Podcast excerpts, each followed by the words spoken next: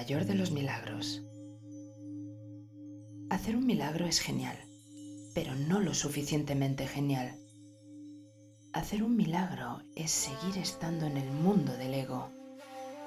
La verdadera grandeza es tan ordinaria que no pretende nada. Es tan ordinaria que nunca trata de probar nada.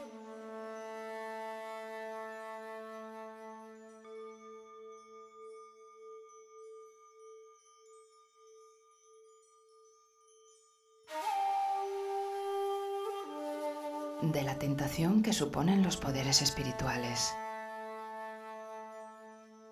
Un hombre vino a Linchi y dijo, Mi maestro es un gran psíquico. ¿Qué me dices del tuyo? ¿Qué puede hacer tu maestro? ¿Qué milagros? ¿Qué milagros ha estado haciendo tu maestro? preguntó Linchi. El discípulo dijo, un día me dijo que fuera a la otra orilla del río y estuviera allí con un papel en la mano. El río era muy ancho, más de un kilómetro. Él estaba de pie en la otra orilla. Desde allí empezó a escribir con una pluma y su escritura se plasmó sobre el papel que yo sostenía. Esto lo he visto con mis propios ojos. Soy testigo de ello. ¿Qué puede hacer tu maestro? Cuando tiene hambre come, cuando tiene sueño duerme, dijo Linchi. ¿De qué me estás hablando? dijo el hombre. ¿Y a eso le llamas milagro? Todo el mundo lo hace. Linchi continuó. No, nadie lo hace. Cuando duermes, haces otras mil cosas. Cuando comes, estás pensando en otras mil cosas. Cuando mi maestro duerme, simplemente duerme.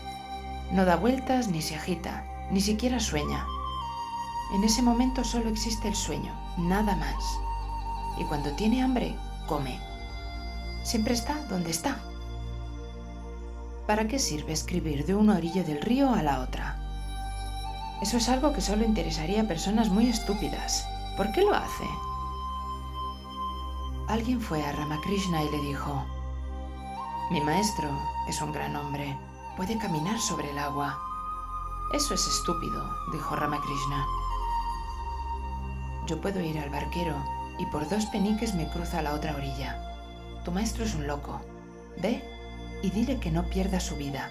Eso es algo que se puede hacer con toda facilidad. Pero la mente siempre está deseando. La mente no es más que deseo, anhelo de que ocurra algo.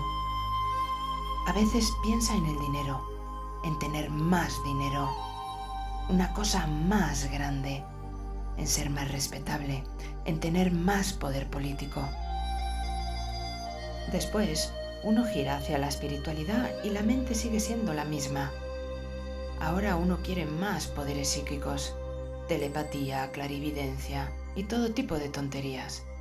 Pero la mente sigue siendo la misma. Quieres más. El mismo juego continúa. Ahora se trata de telepatía, clarividencia o poderes psíquicos.